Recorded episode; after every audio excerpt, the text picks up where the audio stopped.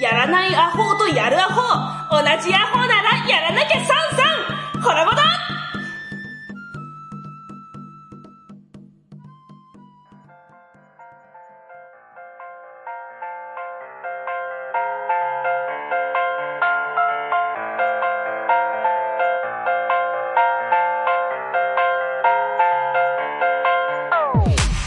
はい、始まりました、ホラボド。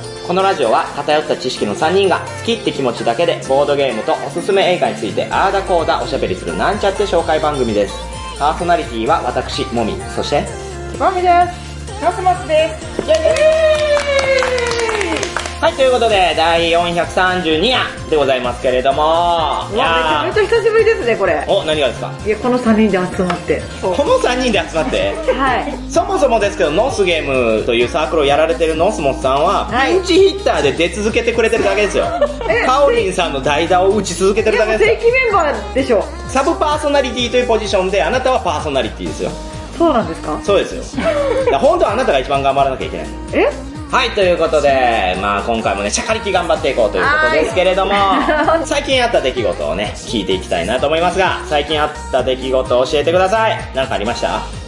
最近、お、のつもさん。お、浴衣ボドゲ会に行きました。ゆ浴衣ボドゲ会？浴衣ボドゲ会ですよ。あら、素敵な会ですね。そうですね、ええ。もうインスタ映えバリバリの。どうでした？いややっぱりねはい。ボードゲームするっていうことは、まあ、変わらないんですけど、い。衣装が皆さん華やかになるだけでテンションがもうね参加する段階で上げ上げなんですよね。まあまあ、で、場所も古民家のね、レンタルスペースなので、うん。まあ雰囲気はあるんですけど、ただね、私も参加しましたけど、めちゃめちゃ暑いのね。もう私ものつもさんもびっちょんこ。そう、あのね、古民家だけに、あの、エアコンが1台のみなんですよ。そうなんでやねん、古民家だけにってことない。あそこがなんでか、しかもさ、全然その部屋のサイズに合ってないエアコンやから、全く効きが悪くて、ええもう全員びっしょびしょやないもうあそこはね、あの、自然の風を大事にしたね、もんで、でも無理やりあの、扇風機でエアコンの風通したりとか頑張りましたよ。そうまあ、それでもまあまあ、皆さん浴衣を着てくださいまして、また堪能しましたけれどもい、や、もうありがたいです。私も、あの、あれを、あの、まあ、考案したのは私なんですけど、あそうなんですね。そうなんです。まあ、浴衣をね、企画したのはそうですよ。はい。映える写真を撮れば、もしかしたらその会に興味を持ってくれる人が増えるかも、とか思って、下心ありありで。あでもみんなからねすごいいいねもらいましたよ私ツイートしたんですけど。さすがのすげえ。これね、参加資格ってわけじゃないですけど、はい。全員浴衣か、まあ、ジンベエとかを着ましょうみたいな。はいはい。まあ、最悪ない人は、まあ、私服でもいいよみたいな書き方してるわけですよ。で、その時にね、選択肢として私服選びます？こんだけ言ってて。そうですねで、それでも私服で来るのは、基本殿方ですよ。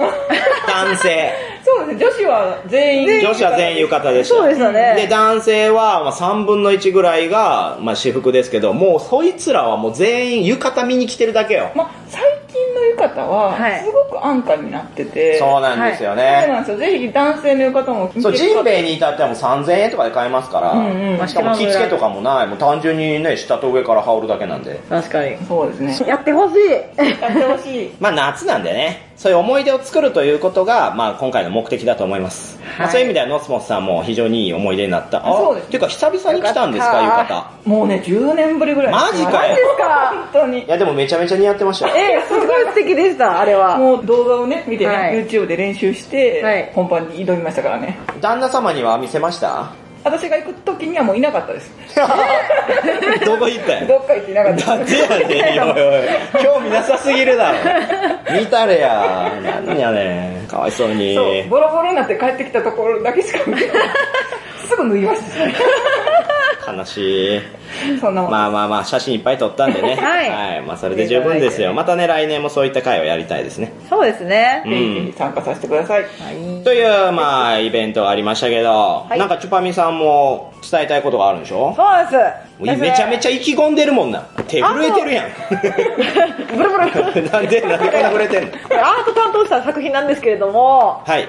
カンカンカミングをご紹介させていただきたいなと思いまカンして。カンカミング。カンカンカミングかわいいパッケージですねあ、これは実物ですか？はい、実物です。おおーありがとうございます。こちら、あの、アートを担当させていただいたんですけれども、うん。こちらなんとあの、ゲームデザインが、こっち屋のゆおさん。お、こっち屋のゆおさん。で、あの、軽いゲームなんですけど、すごい深みのあるプレイングができる。えー、どういうものなんですか？こちらはですね、このカードがカンカンになってるんですけど、カードはカンカンになってんの？はい。カードのイラストがカンカンになってる。カードのイラストがカンカンです。あそうね。はい。あこちらちょっと大きめのカード。あすごいあ、カードがででかいかい。こちらね、隣の人に、と、えっ、と、協力してカードが、あ、なんて言ったらいいんやろう。早っ。ちなみにゲームジャンルは何なんですか？あ、こちらまあ、セットコレクションですかね。おー、なるほど。はい。まあ、カードに色があるので、それを、えっと、うまく合わせたり、カード効果とマッチングさせたりとかするっていう。うんうん。ですが、隣の人とカードを共有するんですよ。うん。まあ共同開発という形でカンカンを作るんですけど、あー、なるほど。これね、野本さん、はい。私一度遊ばせてもらったんですけれども、はい。まあさすがのこっち屋の伊代さんだけあって、うん。ひねりが効いてるんですよね。へこう単純にカードを出していってセットコレクションしていくのではなく、はい。他プレイヤーとの間にカードを出すっていう要素があって、はいはい。で、それによって共有してるんですよ、カードを。で、自身の手札から自分の場に出した結果、例えば階段上に数字がなるとか、色が揃うみたいな結果によって効果が発動してっていうので進行していくんですよ。なるほど。この反協力体制にあるというのがこのゲームのポイントなんですよね。そうなんです。まあ、あの、フレーバー的には共同開発してるっていう体なんですけど、うんそれでも他社なので、その、他の人を出し抜くっていう。なるほど。はで、これが、プレイ時間が？プレイ時間大うわ、10分って書いてます10分よ。ぐらいですね。お手軽。はい。うん。で、これアートもまあ、チュパミさんの可愛らしいイラストで、ありがとうございます。おこれ2人から6人までできますね。そうですね。まあ、個人的にはおすすめとしては、人数は多い方がいいかなって、4人とか5人とか。なるほど。いや、いいんじゃないですか。うん。うん、しかも夏っぽいよね。ほんと。お、こちらの発売が、なんと、8月26日、夏です。あこれが配信される頃には、はい発売となってますので、ぜひ、はい気になった方、これ普通に一般量販店で、はい。アマゾンとかね、一般量販店で買えます。というカンカンカミングでございました。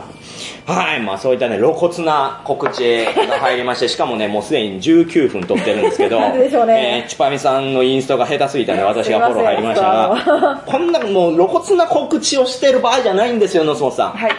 今回の企画、え？夏にぴったりですよ。去年もやりました、あれ。覚えてます？やりました。お、なんていう企画ですか？ボードゲーム流しそうめん。あ、そうでございます。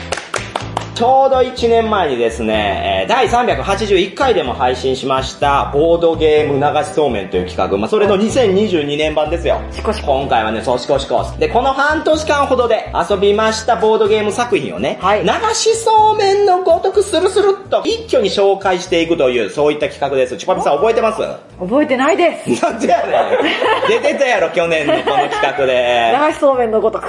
やっぱね、私たちっていっぱい遊んでるじゃないですか、はいゲームを、ねはいで、ホラボトで当然面白かったゲームいくつかこう紹介していくんですけど、間に合わないんですよ。はい他にもいっぱい紹介したいものがある。それをですね、もうこのタイミングでズビズビスルスルズビズビって垂れ流すわけです。はい、もうもう耳起こしです、これは。人生はね、短いですからね。なんか怖い言い方してるけど。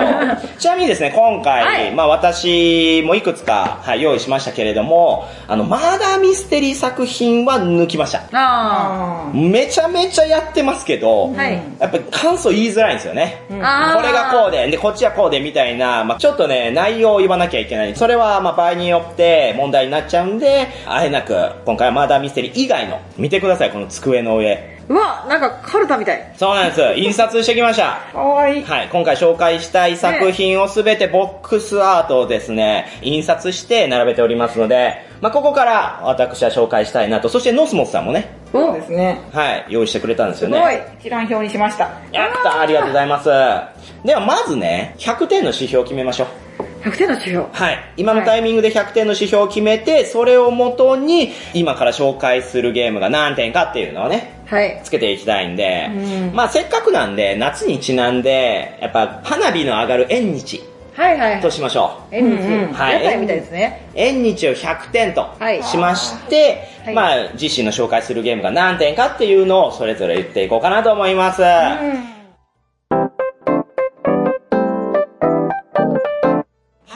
では、チュパミさんから、はい。これ気になるなっていうゲーム。もちろんチュパミさんが遊んだものでもいいですし、これ指さしてください。そうだな。じゃあ、ちょっとしょっぱななんですけど、これお、何ですか？ボタニック。おボタニックこちらいいゲームですね。ただこれ、ノスモンさんがね、大好きらしいんで、私よりもノスモンさんに説明していただきましょこれね、もう、買った当初、うんうんすごい面白すぎて、はい1週間、はい。あの、相方のね、角ガエルに、あ遊ぼう遊ぼうって言って、1週間連続頼んだところ、猿のように遊びましたね。そう、1週間目にもうダメだって言われて、う。突きつけられたんですよね。そうなんですよ。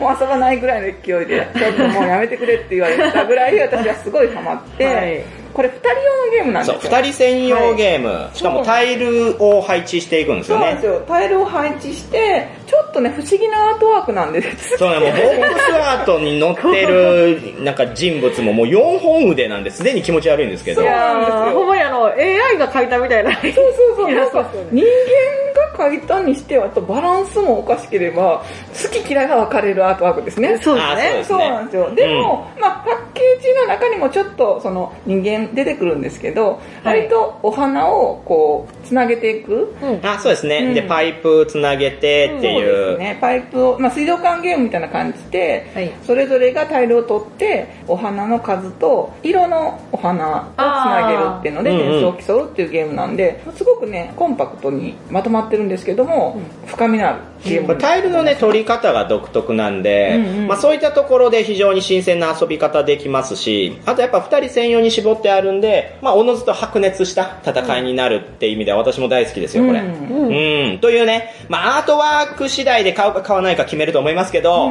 うん、ぜひね、これ食える口の人はね、もう買っていただいて、二人で遊んでいただきたいという。そうですよ。私もあれ、これ大好きですよ。はい。まあそちらボタニック、はい、点数をどうぞ。縁日が100点でしょ？はい。縁日も大好きなんで、何祭りにしますか？何祭り、うーん、200点です。お高い高い高い。言った割には高いですね。そう、めちゃくちゃ好きなんですよ。えだって1週間連続やってますもんうん、ね。いやってことはもうあれですよ。2年分の縁日感があるってことですね。そうなんです。そうなんや。お気に入りやな。はい、じゃあどんどん行ってみましょう。続いて、ノスモスさん選んでください。えー、これ。はい。ワーリングウィッチクラフトでございます。こちらね、お二人もう遊びましたか？遊びました。私はね、遊んでないんですあ、まだ遊んでないですか、ただ、うんそう、スノーガイルは買ってます。お、まだ遊んでないんで。あ、じゃあ家にはあるんですね。これは絶対面白いって言うと思いますよな。んかツイッターでも話題ですよね。今、ちょうどね、あまあ、ときめくワーリングウィッチクラフトなんですけれども、こちらは、えー最近ケンビルさんより日本語版が発売となりまして、隣のプレイヤーにお邪魔ぷよを送るというゲームなんですね。で、勝つために、まあ、自分が勝つためには同時にリスクも高まっていくっていう、まあ、そういったメカニクスになっているんで、こう、チャンスとピンチっていうのが両方来るから、もうドキドキがずっと続く。まあ、それでいてね、すぐ終わるんですよ。隣の人のこの邪魔されっぷりと、でも防御もしないといけないけど、攻撃もしないといけないんですよね、相手に。うん、そこのジレンマがね、効いてますよ。はい。とはいえ、手札運が大きく左右するのと、対角線のプレイヤーとはインタラクションがないので、急にバーンって終わって、おいおいおいみたいな、ちょっと何してんねんみたいな、俺あとちょっとだったのにみたいな、まあそういうわちゃわちゃする感じで遊んでほしい。まあそういったちょっとパーティー感のあるゲームかなと思います。こちらは。の殺伐としないですよね。あそうですね、殺伐とさせない方がいいですね、意識して。はい、まあガチゲーではないかなとは私個人では思いましたね。はいというワーリングウィッチクラフトは、縁日が100点だとすると、95点となります。ほぼ縁日。はい、では続きまして、どんどんいくわよ。はい。じゃあ、こちら。ガンジスダイスチャーマーズ。ガンジスダイスチャーマーズ。これはね、昨日も遊びましたね。え？これはガンジスの紙ペンゲームですね。あガンジスの紙ペンゲームって聞いたら、ガンジスから由来の方っていう、そんなことはないですね。ガンジスというボードゲームがそもそもあって、はいそちら人気作品のダイス版となる。ガンジスもすごく面白くて、一緒にね、ここで遊ばせてもらって、はいあ、面白いと思ったんですけど、さらにそれをコンパクトにした感じで、うんうん。割とこう、1時間ぐらいでサクッと遊べて、ダイスゲームなので、どのダイスを取るかによって進め方が変わってくるので、割とゲーム会なんかでも出しやすいゲームだと思います。うんまあ何がいいってやっぱ、コンボゲーなんですよね。うんうん。うんうん。で、ああ、じゃあもうガンジスの元の風味はなくなってんのかって言ったら、これがね、意外と元のボードゲーム版の味わいも残ってるんで、もう非常に良作、だからもっと遊んでもらいたいんですけれども、もう話題にはそんなならないんで、ねえぜひこの機会にね、皆さん購入していただいて、だってもう日本語版が出たのって、1年半とか2年前とかじゃないですか。うんうん。そうですよねでもだってコンボと紙ペンとダイスでその面白くなかったことないんですけど。点数は何点ですか、点数は120点です。おお だんだん縁日低いんじゃねえか説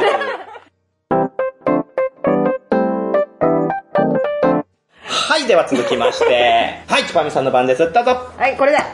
クロニクル・オブ・クライムはい、このクロニクル・オブ・クライムはですね、以前にあのヒダリさんがおすすめしておりまして、まあそれで私も購入させてもらったんですけど、まあ面白いこれ。そうですねなんか没入感あるしストーリーもあるしあのあと何よりもあのインストが不要っていうところがねそういうようなことはないよい。やもうインストがほぼ不あ、要ほぼ不要ね。確かに確かに。そまあ、ゲーム内の進行によって説明されているっていうのがあるし、はいまあ、スマホを使うんですよ、これ。だからそのスマホの管理でことが進むんで、なかなかにね、簡単なんですよ。で、どういったゲームかっていうと、自身は警察官となって、今回起きた事件の現場に行き調査をしますと。で、仲間には検視官とか心理学者がいるので、そういったところにね、連絡して、この人物はどう思うとか、この落ちているものは何だろうみたいなのを聞けるんですけど、それをね、全部スマホでやるんですよ。うでハッカーとかもいますよねそこにね、QR コードが貼ってあるんで、それで、まあ聞いてもあるんですけど、まあそれ自体で、じゃあゲームがね、進行終わるのかって言ったら、このゲーム内時間っていうのが設定されてまして、時間が経てば経つほど、事件も何か起こったりするんですよあ。TRPG みたいですね一人死んで、それを調べていたのに、二、人目が死んだぞ、三人目が死んだぞ、どんどん事件が大きくなる。その前になんとか解決しようみたいな、このハラハラ感。えー、できれば最短距離でクリアしたいそうですね。で、さらにね、VR もついてますんで、はい VR そうなんですよ。なんか 3D メガネみたいなのがね、ちっちゃいのがついてて、そのスマホにセットして見るんですけど、一人のプレイヤーがその VR 空間を見て、あ、血が落ちてますとか、本棚がずれてます、怪しいとか、電球が1個ないとか、まあそういうのを言って他のプレイヤーにヒントを与えるっていう。へで、今日本語版これのみ出てるんですけど、はい。実際にそのアプリで見ると、向こうではあまた出てるらしいんですよ。全然続編の話出てこないんいでや、そもそもツイッターでもあんまり検索しても誰も遊んで売れてないのかな？こんな面白いのに。という、はい、クロニクル・オブ・クライムですが、まあ、点数はそうですね、まあ、150点ですね。はい。非常に盛り上がりますし、ハラハラしますし、もし外れのシナリオって思ったらね、次のシナリオすぐできますから、そうですねはい、遊んでいただきたいなと思います。いくつもね、入ってます、シナリオ。はい、では続きまして、ノスモスさん選んでください。どうぞ。えーっと、こちら。あ、これはカスカディアでございますね。これやりました？私はやってないんですよ。えー、だって、ドイツ年間ゲーム大賞ですよ。そうですよね。なんか話題にはなってたんで気になってたんですけど、これ今、売れに売れてるんですね。さっきのね、ワーリングウィッチクラフトといい、うんうんまあ、美徳とか、ああいうので今、ケンビルさんも飛ぶ鳥落とす勢いで今、人気作日本語版出してますけどこちらもね、ケンビルさんの展開でして、はいアメリカの大自然をテーマにしたタイル配置ゲームなんですね。で、ルールはもう非常にシンプル。もう袋からランダムで取り出した地形タイルとトークンを取っていくっていう、まあ、ドラフトなんですけど、宝石のきらめきのように、あえてね、村のある展開とか状況を読んでいくっていうのは楽しいんですね。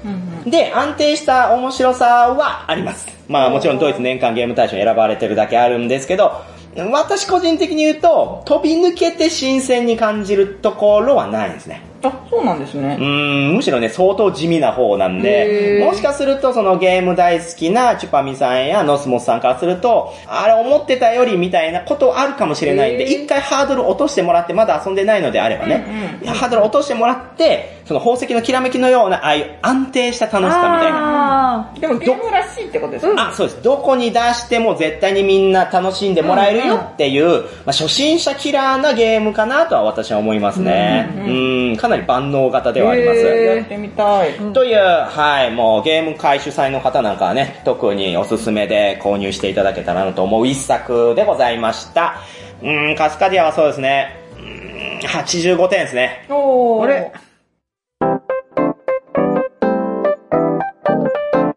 はい、じゃあ続いて、ちぱみさんが選んでください。じゃあ、これ。おこれは笑ってはいけない音読でございます。もともとはゲームマーケットの創作同人から出ました一般販売品ということで、以前、ホラボード勝手にランキングでもですね、紹介させてもらったんですよ。これがゲームマ秋の時ですね、去年の。うんうんで、実はその時にすでに、そのサークルさんから、このね、一般製品化の話はね、聞いてたんですよ。ただ、内緒だよってことだったんで、私、やっとこれ言えるんで嬉しいんですけど、はいめちゃめちゃ面白いですよね、これ。これめちゃくちゃ面白いです。下手したら今年で一番笑えたんじゃないかぐらいの。そうなんですよ。なんか、どこが笑えるんだろうって最初思うぐらい、うんうん普通に桃太郎を音読すそうるだ。けなんです桃太郎を音読して、笑っちゃいけませんよってだけなんですけど、うん笑っちゃうんですよね。いろんな言い方で桃太郎を読むってそのシンプルなシステムなのに、もうね、肩震えるぐらい。なんか、途中で自分の昔のあだ名とかを言ったりするんあですよね。そうなんです。まあ今ちょっとノスモさんの説明にはなかったんですけど、相手に対してその読み方っていうのをカードで指定するんですよね。まあ例えば昔のあだ名をところどころに入れるとか、某魔女っ子の漢字で言うとか、うんうん某ドラゴンボールのキャラで言うみたいなのが急に出てくるわけですよ。で、それに合わせて桃太郎を音読するんで、ついそのね、突然のハプニングに周りも笑ってしまうみたいな。私はでもね、逆にね、笑われてない時もめちゃめちゃ面白いなって思ってて。いや、それは関西人だからですよ、いたや、だってこんな面白く頑張って言ってるのに笑われてない誰からもって思うともう不憫で笑けた。私がドラえもんのモノマネした時にシーンってなったのは、あれはマジで地獄だったなと思いましたけど、結局その地獄が1秒続いた瞬間にみんな笑うんですよね。そう寒すぎて笑うみたいな。そう、かわいそうってなりますよね。でもそういう風に、これは計算されて作られているので、なので、あえてカードの中に普通に音読するっていうのも何割か入ってるわけですよ。で、今回の一般製品版は何がいいって、桃太郎だけじゃないんですね。えー、桃太郎じゃん。赤ずきんと花坂じいさんも加わったし、カードの種類も相当数増えたんで、これ何回でも遊べるようになりました。いや、これはぜひね、遊んでいただきたい。これ以前に酢豚さんたちと遊んだんですけど、はい酢豚さんめちゃめちゃアホなんやなってその時思ったエピソードがあって、はこれさ、みんなで牛乳口に含んでやったら絶対おもろいでって言い出したんですよ。いやいや、口に含んだら音読できへんやん。めちゃめちゃアホやなこいつと思って。ほんまやって言ってました。という、まあそういった、まあよくあるバラエティ番組である企画ですけれども、非常にね、いい仕上がりになってるので、これ一般販売されてますから、そこら辺のね、一般書店なんかでもね、買えるようになっていますので、はい、ぜひ買っていただけたらと思います。はい、では続いてどうぞ。じゃあ、こちら。おこれはまずもう漢字としてどうやって呼ぶのかで悩むことでおなじみの そうですね。辛園、桃園。公園こちら、桃園でございます。まあ、もう一つの名前をですね、タングガーデンと言うんですけれども、これ、ノスモスさんとね、一緒に以前遊びましたよね。遊びました。はい。これ、タイル配置ゲームなんですが、何がすごいって、もうコンポーネントが超豪華なんですよね。すごいんですよね。もう本当庭園を作っていく。立体的に庭園ができていくっていう。なんだろう、360度こう見渡せるようになってるんですよね、真上から。豪華ですね。すごい豪華。で、フィギュアも入ってるし、プラスチックの屋敷みたいなとかもいっぱい入ってて、うん。で、まあ実際にやることはタイル配置なんですけど、特徴として東西南北っていう概念があるんですよ。うんうんうん。で、自身のその置いたキャラクターがどっちを向いてるか。で、その向いてる方向に何があるかっていうことによって勝利点が変わってくるよと。うん。これはなかなかね、個性的で面白いんですが、箱にはですね、45分で終わるって書いてあるんですよ。あ絶対そんなことないです。まずコンポーネント組み立てる時間と、あと意外と調校しがちなんで、まあそこはね、まあある程度考えて、まあ卓を広げてもらったらなと思いますが、おすすめは3人です。おー、4人ではない。4人でやるよりも3人の方が自由度は効くようになっているのうんで、うんぜひね、購入された方は3人でやってみるといいかなと思いました。さあ、豪華ボードゲームっていう形なんで、で、しかもそこまでお値段も高くないですから、うんはい、おすすめでございます。こちら、当園、68点です。はい、シビアに行こうと思います。あら。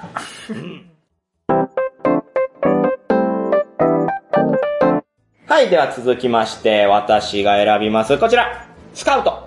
スカウト。これはもう皆さんはいもご存知の、いねや、もうこれはもうみんな一個は持っとこうっていう。そうですね。確かに。あの、賞にノミネートされたはい。噂のはいスカウト。こちらはカードを回転させるっていう、そうですね、手元に来た瞬間にカードを、えっ、と、上か下かで、そうなんですよで、ね。上下にちゃんと数字が書かれてあるんですようね。ん。もうこれホラボドではね、死ぬほど宣伝させていただきましたんで、はいまあ今回内容はあえて言う必要はないかなと思いますけど、まあ今取り上げるとするならば、やっぱりこう、オインク版。あ、新しいデザインのね。サーカスのうんもので、うんうん。あれがもう発売されてるんでしたっけ？はい。発売されてます。うん、通常版というか、今までのやつと、はいまた後々の違う楽しみがあるので、二つ持っててもいいんじゃないかなってところです確かに。はい、これ何点ですか？うん、100点です。おー、なるほど。これちなみに個人的にはどっちですか？以前の版が好きか、オインクが好きか。オインクの、もう持ってないんですけど、はいちょっとおしゃれな海あー、外そう、サーカスのね、うんはい、デザインになっています。そうですね。あれがちょっと気になってますね。なるほど。しかもよりコンパクトなね、サイズですからね。うん確かに。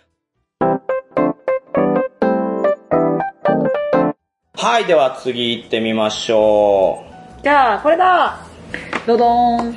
ステラう。はい、えー、ステラはですね、ゲスクラブ型ディクシットと一部では呼ばれておりますお。これまあイラストを使ったねゲームなんですけれども、まずね、お題が2つ公開されるんですよね。で、プレイヤー全員それに合うと思うイラストにマイボード上、各プレイヤーにボードが渡されるんで、そのはいマイボード上でチェックをつけていくんですよ。いで、その後順番に一つずつ自分がチェックしたカードを発表していって、誰か他の人もチェックしていれば得点でも、まさにゲスクラブと同じなんですけど、これ何がいいってね、アートがめちゃめちゃ可愛いんですよ。うんうん。確かに。まあ、ディクシットも実際アート、まあ、不思議感あるんですけど、なんだかんだで時代を感じるイラストになってきたんですね、最近はね。あー、あーなるほどね。ガーステラは、この今の時代に合わせたアートなので、見てるだけで可愛いし、そのポスターがね、あ売ってたらもう買うよぐらい。えー縁側からでっかい猫がはみ出てるやつとかめちゃくちゃ可愛いんですよ。何それ縁側からでかい猫。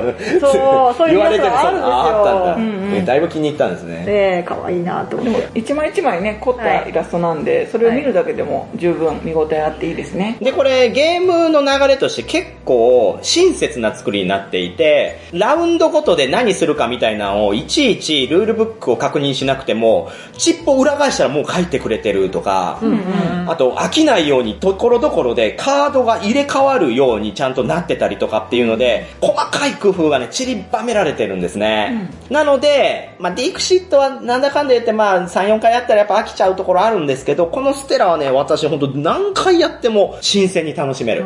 で、お題カードが1回につき4個しか出てこないんですけど、そうですよね。4ラウンド分ですよね。なのにね、100枚ぐらい入ってるんですよね。そしかもそれで上下あるからもうなんだったら200種類ぐらいお題入ってて、あ、これはもう一家に一台だなとう。。えーめちゃくちゃ遊んでくれっていう気概が感じます。それがね、ステラでございます。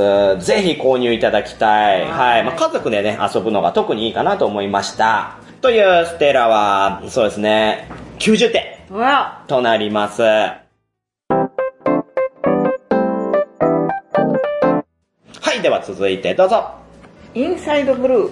あお目が高いインサイドブルー。はい。まあ、これ知ってる人はね、え、ちょっと待って、マーダーミステリー紹介しないって言ってたのに、マーダーミステリーちゃんと思うかもしれませんが、はいええまあ、これ、なんせね、制作サークルは、あのポラリス。はい。以前に出されたのが、以前出されたのはレッドラインですね。そう、レッドライン、マーダーミステリーでした。あれはほんと良かった。その年の1位と言ってもいいぐらいによくできたマーダーミステリーでしたね。なんか古典みたいでしたね、一個の古典を。で、その、まあ、続編じゃないですけど、はい次の作品として出たのはこのインサイドブルーなんですが、はい自分もね、その情報はできるだけ得ずに遊ぼうと思って。で、やってみたら、これ、ちょっとマーダーミステリーとは違うんですよ。そもそもマーダーミステリーとは言ってないですから、うんうん。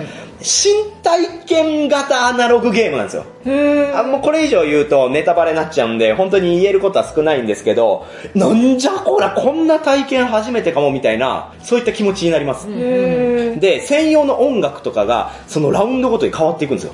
あ、音楽も指定されてるんですか？そうなんですよ。で、それによって没入したプレイヤーたちが、あ、何この世界みたいなんで、情景が目の前に広がっていくような、そういった体験ができるので、いや、さすがのポラリスさんだなと思いました。うん、だから逆に言うと、マーダーミステリーとして遊ぼうとすると、あれって拍子抜けする部分があるんで、あくまで、まあそういった新しい体験としてうんうん味わってもらえたらなと思いますね。確かに。はい、こちらはそうですね。110点でございます。はい、ということで、まあ、かなりね、紹介してきましたけれども、ちょっとね、もう一つだけはい紹介させていただきたいのが、この、クラウドエイジなんですね。私、これは、ホラボドのどっかの回でもう一個として紹介したいなって思うくらい、めちゃめちゃ面白かったんですけど、まあちょっとその機会逃しちゃったんで、最後にね、紹介させてもらいたいんですが、これやりました？やりました。どうでした？面白い。どう面白かったですか？えどう面白かったんでしょうね。でも空中にいるみたいな感じのアートでしたよね。でもすごい面白かった記憶だけはあります。あ、でもなんか、か言いたいことはわかりますよ。あの、ボードゲームと映画って、あ、あと特にマーダーミステリーもそうなんですけど、なんか面白かったなって気持ちだけ残っていくんですよね。もう遊びすぎなんですよ、私たちが。おそらく一般のボードゲーム好きな方々って、ゴキブリポーカーばっかりやってるとか、リプレイディクシットばっかりやってるとか、そういう人たちだと思うんで、あれこうでこうで面白かったよって言えるんですけど、私たちボードゲームやりすぎて、とにかく面白かったなっていう気持ちと、とにかく面白くなかったなっていう気持ちしか残っていかないっていう。そうそう、プレイもね、なんかあの、ゲームできる時間が限られてるんで、あの、いっぱいやらなきゃっていう気持ちが。いや、だからなんですよ、ノスモさん。チュパミさんって、わあ、もみさんと一緒にやったあのゲーム面白かったから、私もみんなとやろうっつって、私抜きでやろうとするんですけど、はい面白かった記憶だけでやってるから、ルール一個も覚えてないんですよ。だからインストできないんですよね。あーね。いや、もうほんまにね、つい、つい先日の浴衣会でも同じ目にやってましたけそう、ど。おつかみ様はとっても面白いんですけどね。さあ、もうつかみ様やろうとして、一個も覚えてないって叫んでましたもんね。そう、もうあのね、いつかね、首筋にプラグさせたらいい、もうインスト完了みたいなのになってあと50年待ってください。早くしたい。ということで、このクラウドエイジなんですけれども、テーマとしてはですね、テロリストの活動によって荒廃しきった世界が舞台なんですよ。ほで、ゲームジャンルとしてはデッキ構築タイル配置なんですが、簡単モードっていうのがありまして、簡単モードだとタイル配置要素はオミットされているっていう思い切った仕様なんですう。ね。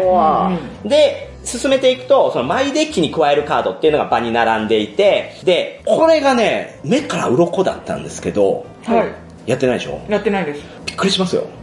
カードを専用のスリーブに入れてはい。並ぶんですけど、はい。スリーブに雲の絵が描いてて、あカードの内容が見えないんですよ。えそう、雲でもやがかかってる状態みたいな。そう、クラウドエイジっていうタイトルなんで、まさにクラウド、雲がテーマなんですけど、うんうんカードの内容が見たいのに、全く雲の絵のせいで見えないんですよ。ただ、雲の隙間からちょっとだけ、あれ、線路が見えるなとか、鉱山が見えるなみたいなのを見て、お、自分のデッキに相性のいいカードはこれかなって言って、取って、雲のスリーブを外したら当たりだとか、外れだとかみたいなんで、強化していくっていう。そうなんです。で、それがなんか、あ、パーティーゲームみたいなノリって言ったらそうではなくて、しっかりとした、まあ2時間ぐらい遊ぶゲームで、そういうアナログ的な。ギミックが入ってるんで、もう相当面白いんですよね。ただし、ちょっとネックなのは、簡単モードだと、勝ち筋がね、単純で飽きやすいんですよ。あ反面、じゃあ通常モードにして遊ぼうとすると、タイル配置要素が入ってきて、ゲーム全体のテンポが若干悪くなるっていうところが、まあ個人的にはネックだったかなっていう。うん、ただ、一度は遊んでもらいたい。で、簡単モードであれば、本当にすぐね、パッとルール聞いて遊べるんで、ぜひまだやったことない方は遊んでみてほしい。それがクラウドエイジ。これもね、ケンビルさんなんですね。エンジェルさんすごいなすごい、先見の明が凄まじいですからね。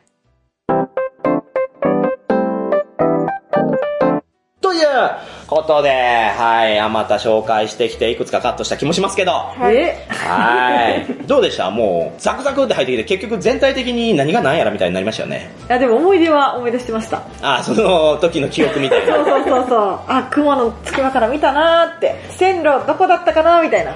そうやって、こう、今回の企画みたいに、振り返るのはね、大事ですよ。そうですね。今うん大量にゲーム出てますからね。そうなんですよ。うんまああっという間に廃れていくじゃないですか。うんこれも非常に良くないなとは思うんですけど、やっぱそういう時に、まあこういった形で、あのゲームはこうだったな、ああだったな、みたいなのを、まあノートにね、うん書いてみたりとか、はいこうやってポッドキャストで配信してみたりとかっていうので私たちの脳を活性化させるという、そういった狙いもある。大事。今回の企画でございました。はい。ということで、ボードゲーム紹介は以上となります。ありがとうございました。ありがとうございました。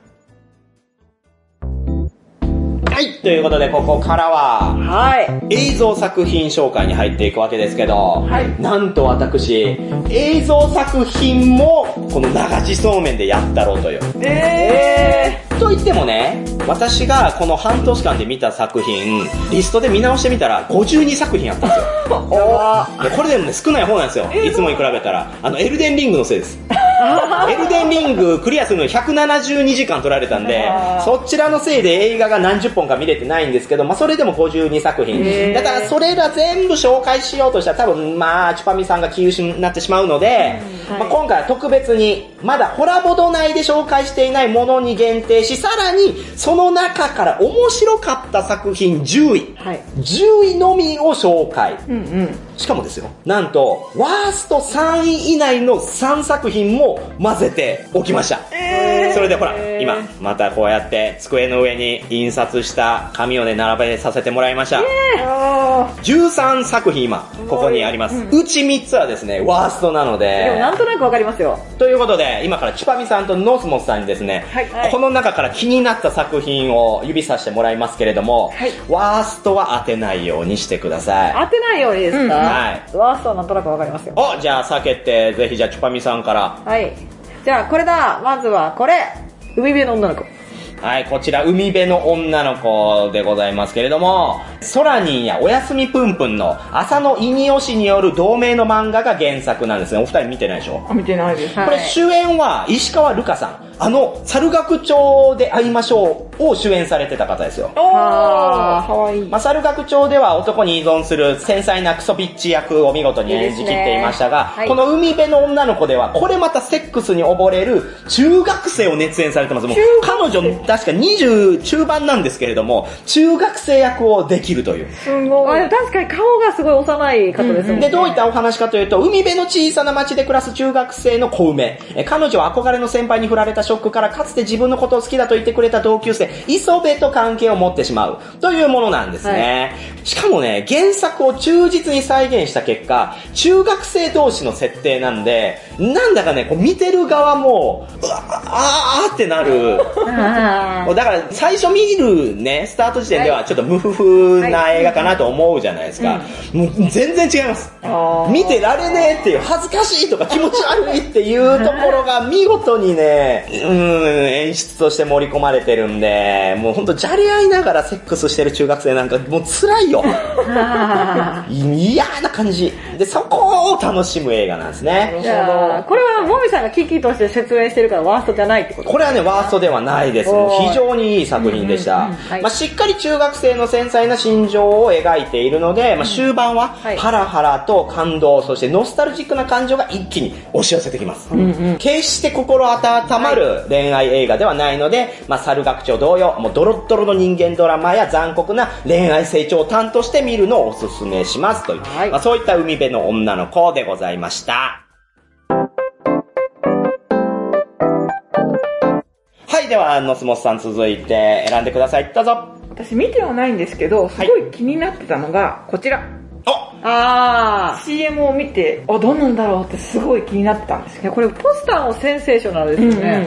オールドでございますね。あの、エムナイト・シャマラン監督が描くサバイバルスリラーなんですね。まあ、シックスセンス以外は外れの多いエムナイト・シャマラン監督作品の中で言うと、このオールドは、大当たりでございます。大当たりでした。こう美しいビーチにね、バカンスを過ごすためにやってきた複数の家族、それぞれが楽しいひとときを過ごしていたんですが、そのうちの一人の母親が、あれ？息子がいないわ？って言い出して、あらあらと思って。そしたら、テケテケテケって歩いてくるんですよ。はい青年が。んで、ママって、さっきまで6歳だった子が、もう15歳、16歳ぐらいに大きくなって、ママって言ってくる。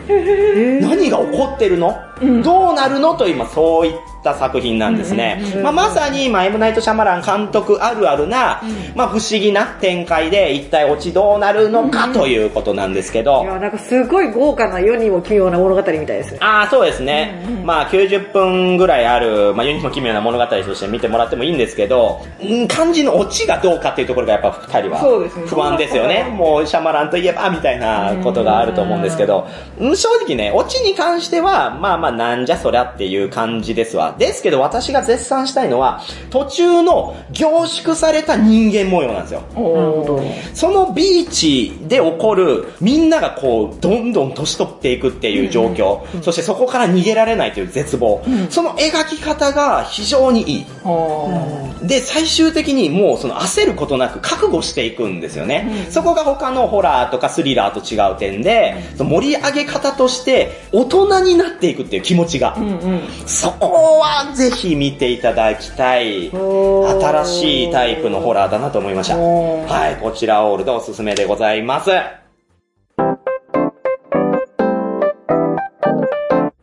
はい、では続いてチュパミさん選んでください。はい。これはもう絶対外さないでしょ。機動戦士ガンダム、ククルストワンの島。そうなんですよ、はい非常にね、いい作品なんですけど、こちらはもうこのタイトルからわかります通り、機動戦士ガンダムの、まあ、映画になるんですが、テレビシリーズの神回であった、ククルスドアの島という回をモチーフに制作された劇場用アニメなんですね。で、79年当時はもう作画崩壊なんて日常茶飯事だったんで、元々のククルスドアの島の回を私この前見直したんですけども、めちゃめちゃに作画崩壊しましたよ。あもうザクとかすごいスレンダーななんか女性みたいなボディラインで現れたりとか、もうガンダムの手とかぐちゃぐちゃになってたりとかするんですけど、まあそれはそれとして味があったとして、それが今回は現代風にしっかりリデザインされているう。んそれだけでも一見の価値あり、かつ戦闘シーンがとにかくかっこいいんですね。ガンダムってそんな動いたっけ？で、ザクってこんなに高機動だったっけっていうぐらいギュインギュイン動きますけど、そちら見てるだけでやっぱりファンは心躍ります。そしてアムロの成長と周りの人間関係っていうのが非常にわかりやすく描かれていまして、富の作品でよくある、うん、よくわからないな、この話みたいなんではないです。うん。なんだったらこれほぼ世界名作劇場です。へー。やたらね、ヤギが出てくるんですよ。ヤギ、アムロがヤギに尻バーンみたいな、疲れるシーンがやたらあるんですあ、よ意外に日常パートもあるんですね。いや、意外どころか日常を描いてる作品なんですよ。へー。だからあの、没入できる人とか。あ、できますし、ガンダム、まあ、あんまり知らないって方でも、普通に心温まる。あ嫌いじゃなければ、みたいなもん。ああ、そうですね。まあ、ガンダム嫌いな人、まあ、人類史上見たことないんであれなんですけど、もう、とにかく、私は涙が止まらなかったですね。ただ、アムロがね、あの、妙に残酷なので、そこだけはちょっと謎なんですけど、人間をモビルスーツで踏み潰すシーンとか、な、なんでって思いますけど、まあ、それもそれで、まあ、このククルスドアの島の楽しみ方かなという、まあ、ちょっと違ったガンダムとして、ぜひ見ていただけたらなというところです。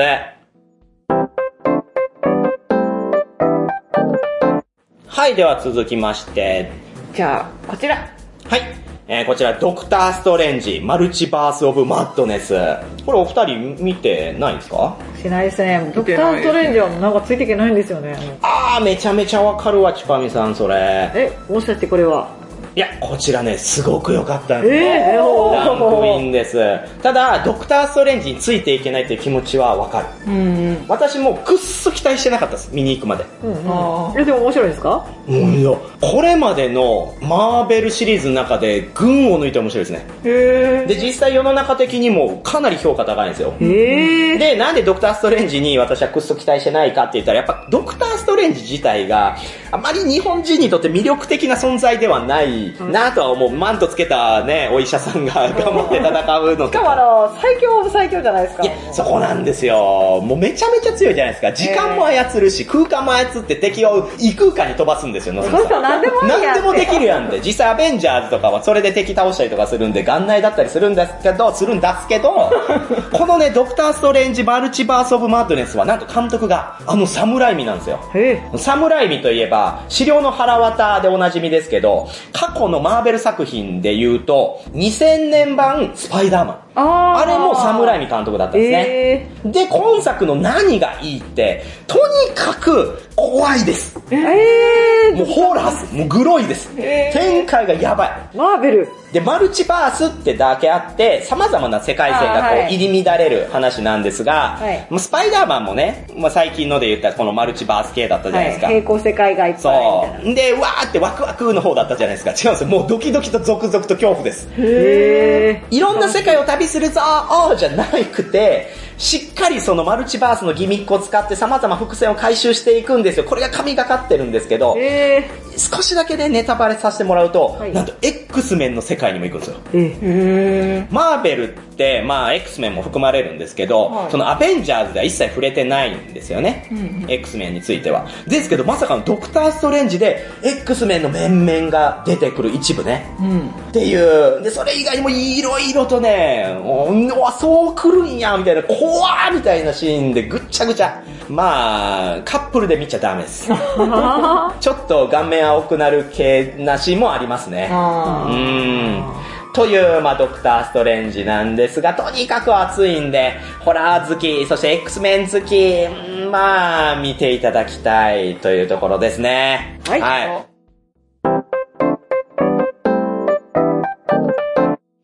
では続いて、どうぞ。今のところね、まだワーストを一つも聞いてないですか？ら、さすがですね。殺さない彼と死なない彼女？おいいですね。こちら。いや、このね、字体が流れるような手書きフォント、白文字のやつは、もみさんは絶対に面白いって言うはず。なんでやねん。なんでタイトルロゴだけで私が面白いって言うねんで。もこれ面白いって言うでしょ。いやいやいや、雑だな。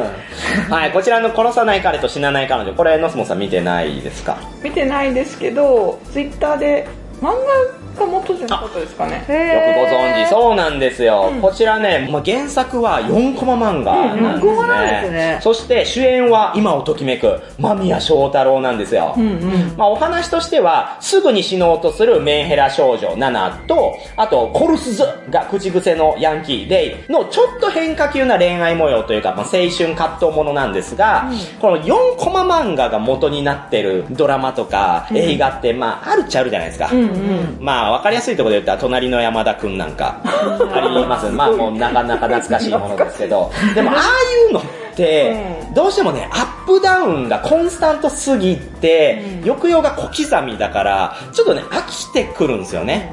うん要は、起承転結、起承転結って何回も続くわけじゃないですか。そうですねまあ、最初はまあ、メリハリあるんですけど、だんだん飽きてくると。ところが、この殺さない彼と死なない彼女は、それを逆手に取ったとあるギミックが仕込まれていて、あー、不思議な関係性だったけど、まあなんだかんだでナナとレイもいい感じになってハートフルな映画だな、ってなってきたところで、うーっていう展開になります。とんでもないことになる。まあまだ未見の人は何も調べずに、あー何も事前の情報入れずにこちらの作品見てもらいたいんですけど、ほんとね、いい作品ですよ。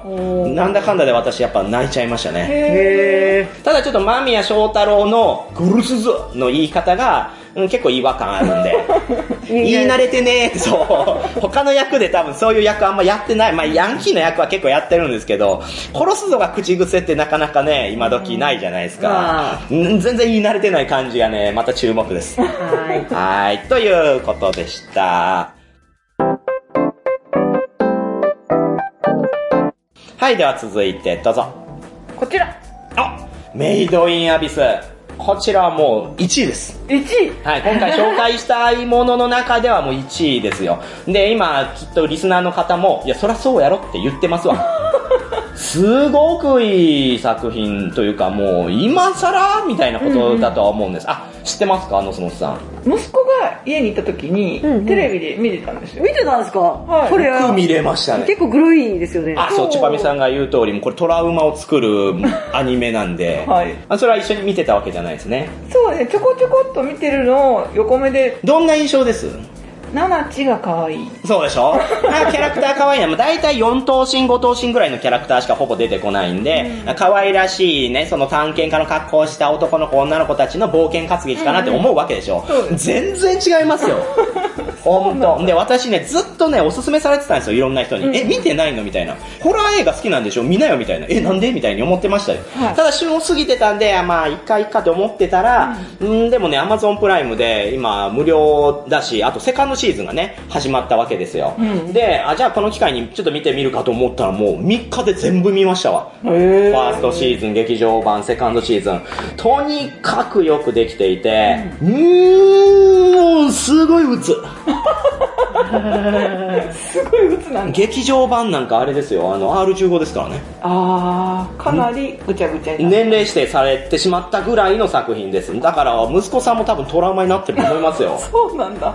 お話としてはですね、その1900年前に発見された巨大な縦穴、アビス。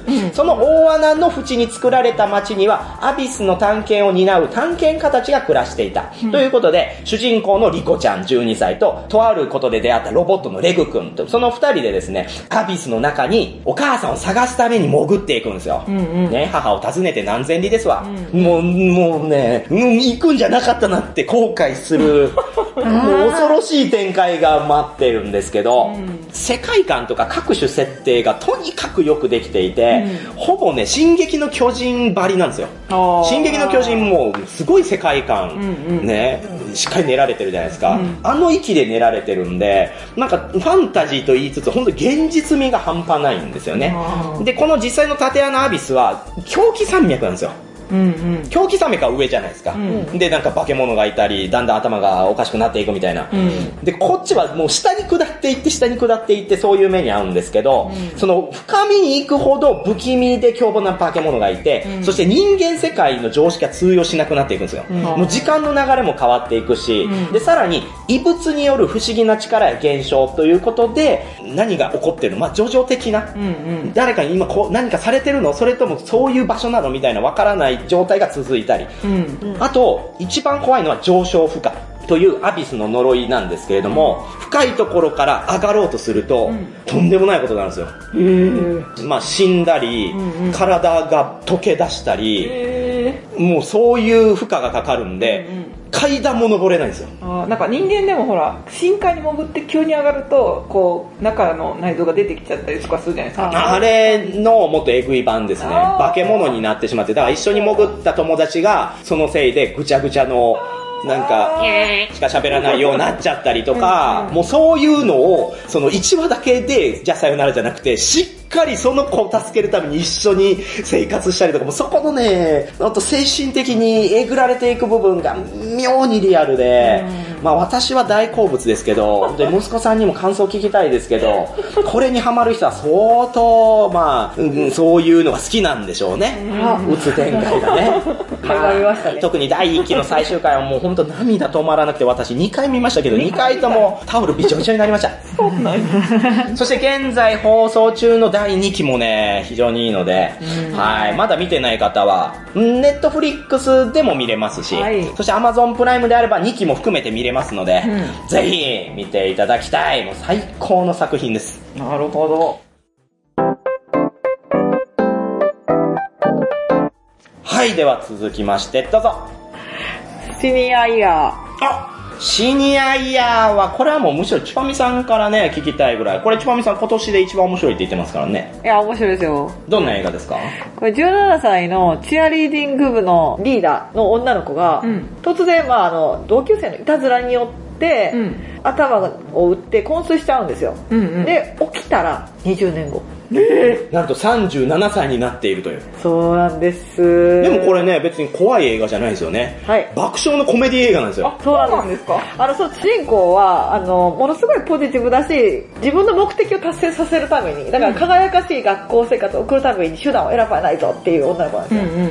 だから、もともとはプロムクイーンを目指してたんですよね。そうそうその志半ばで、いきなり20年経って、はっって目覚めるんですよ。そう。あーで、その、20年経つと時代も変わるじゃないですか。うんうんで、そもそも、い 今はジェンダーフリーの時代で、プロムクイーンみたいな女子をこうピックアップして、その性別でその競わせるみたいな、そんなんないじゃないですか。うんうんで、それでで落胆としていくみたいな。で、それを何とかして昔のあの輝かしい時代に戻そうと奮闘するんですけど、端々のね、この演技力の高さがもう笑い止まらないんですけど、なんか、何こおっぱいとか言って、こんなに大きくしなくていいのにみたいな、もう20年経っちゃってるから、床の上で自分の体の変化にびっくりするし、そう、もともと17歳でプロムクイーン目指してたぐらいなんで、ものすごい華奢で美少女だったんですよ。うんうん。でも、その20年経った時に、栄養剤がもうめちゃくちゃ入れられたんですよね。はいはい。めっちゃぽっちゃりになるんです。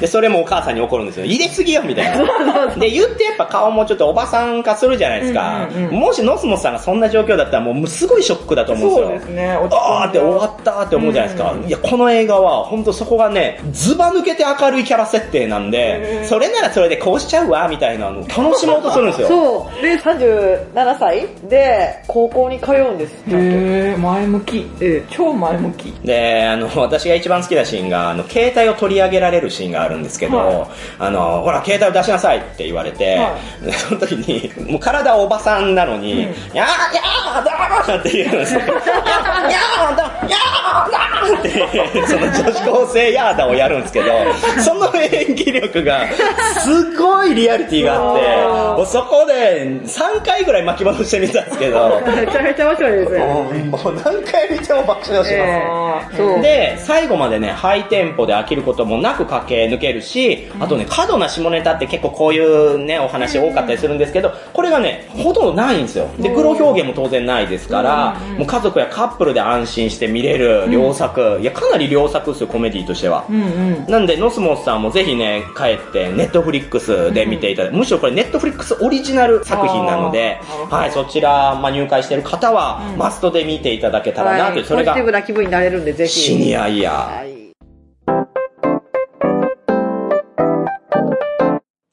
はい。ということでね、はい、ワーストを見事押しのけて選んでいただきまして、私も嬉しいです。お。まあ、ちなみにね、ワーストはね、こちらの3作品ですね。スパイラルと、えキューブと、えバイオハザードウェルカムトゥーラクーンシティでございました。はーい。あーそうなんだ。あ、意外とそう思ってなかったですうね。ん。なんか、これも怖そうだなって。あ、スパイラルですか、うんスパイラルはね、これ、ソーの正当続編ですけど、はいもう大失敗です。そうなんだ。うんこれだったらソーレガシーの方が全然面白かった。へーまあ、一個前の方が面白かったですけど。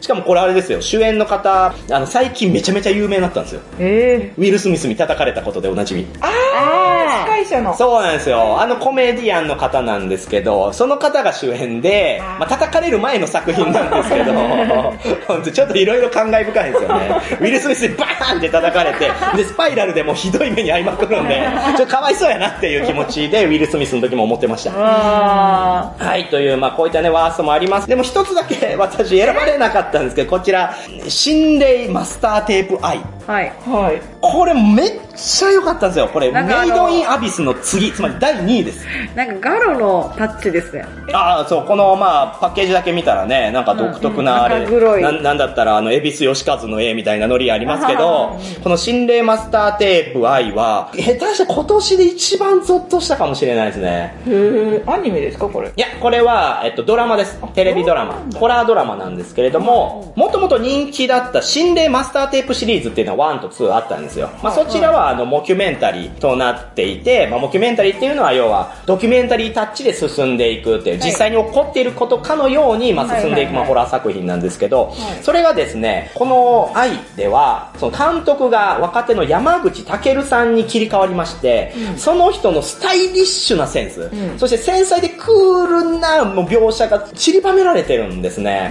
だからまたこれまでのシリーズとは味わいの違うものになっていて、で、ストーリーとしては、心霊番組を撮っていたスタッフがある日、パソコンになんか変なファイルが送られてきて、で、それを見た人は数日後に死んでいくっていう。なんじゃそれはそんな作品いくらでもあるだろうって思うかもしれないですけど、これをね、モキュメンタリーホラーとして進めていくんで、だんだんとその人たちと自分が重なっていくんですよ。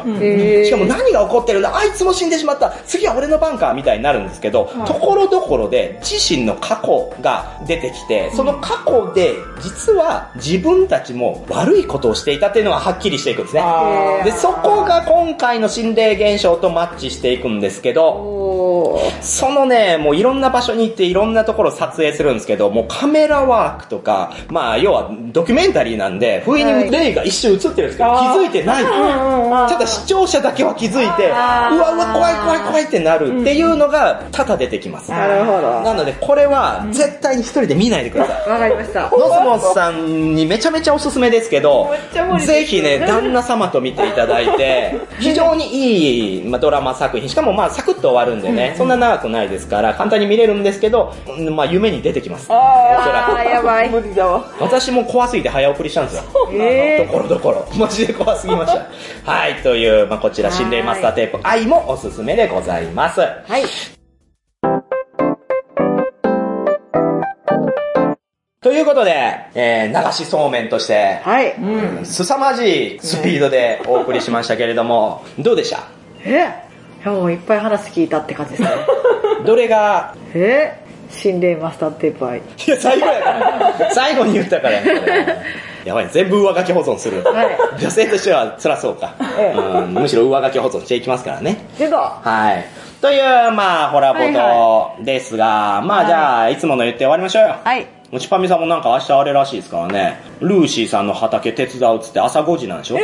そうなんですよ。なんかね、やっぱ、サラリーマン一本だけでちょっと怖いなって思って。リアル。農業もできるように。はい。いや、いや、もう向いてるのかどうかをちょっとチェックしたいなって。あ、そういうの大事ね。はい。そのためにね、もう寝ないといけませんから。そうですねはい。こんな番組撮ってる場合じゃないですからね。はい。じゃあ、いつものノスモスさんお願いします。はい。ホラボドはシーサーブログでやっています。ひらがなでホラ、カタカナでオドで検索してください。iTune からも聞けます。自動的に更新されるので便利です。Twitter アカウントは、アットマーク、ホラボド。ご意見ご感想は、ハッシュタグ、ホラボドを使うか、ブログや Twitter のメッセージをご利用ください。はい、ありがとうございます。あまあ、もう夏もね、終わりそうですよ。はい。うん今日なんかも若干涼しかったですけど、うんうん。あっという間でしたね。本当ですね。ねでももうちょっと夏を楽しみたいところですね。いや、であれば、もうやっぱ次は水着ですよ。ノースモスさんが水着着て、はいまあみんなでどっか行って、はいボードゲームもして、はい。それどうでしょうね？旦那はどう言うんでしょうね？え？あかんで。あかんでっていうの？あかんでさすがに無理です。さすがに無理ですね。それは何年前なんですか？最後に来たのは。水着はもう20年ぐらい前うおー、そうなんだ。でも自分たちの水着っていうか海辺遊びっていうのは椅子遊びですね。そのビーチバレーとかじゃなくて、はいはいとにかく浅瀬ではい貝を取ったり、いや、山作っそうたり、ね、あの、埋めたり。見たりとかそういう感じなんで、はいもう高見のね、海遊びはもう眩しくて。確かに、最近もね、ちょっと Facebook とか Twitter で、高見さんがう、ん。女の子たちと行ったぞ、みたいな。いや、でも夏を楽しみに出るようで何よりですね。あ、そう、素敵なことですよ。エンジョイ勢な感じでね。えまあ、私たちも負けじと、えはい、キラキラしていきましょう。キラキラしていきましょう。おーあー王の覇気がもうね、35を超えている感じがしますけれども。あはい、今回お送りしたのは、浴衣の帯をマジックテープでやってる男子はかっこ悪いなと思う、もみ。最近虫を平均になろうとしてゲジゲジを小麦粉につけて天ぷらで揚げるっていう動画を見ているチパミうわ、気持ち悪い。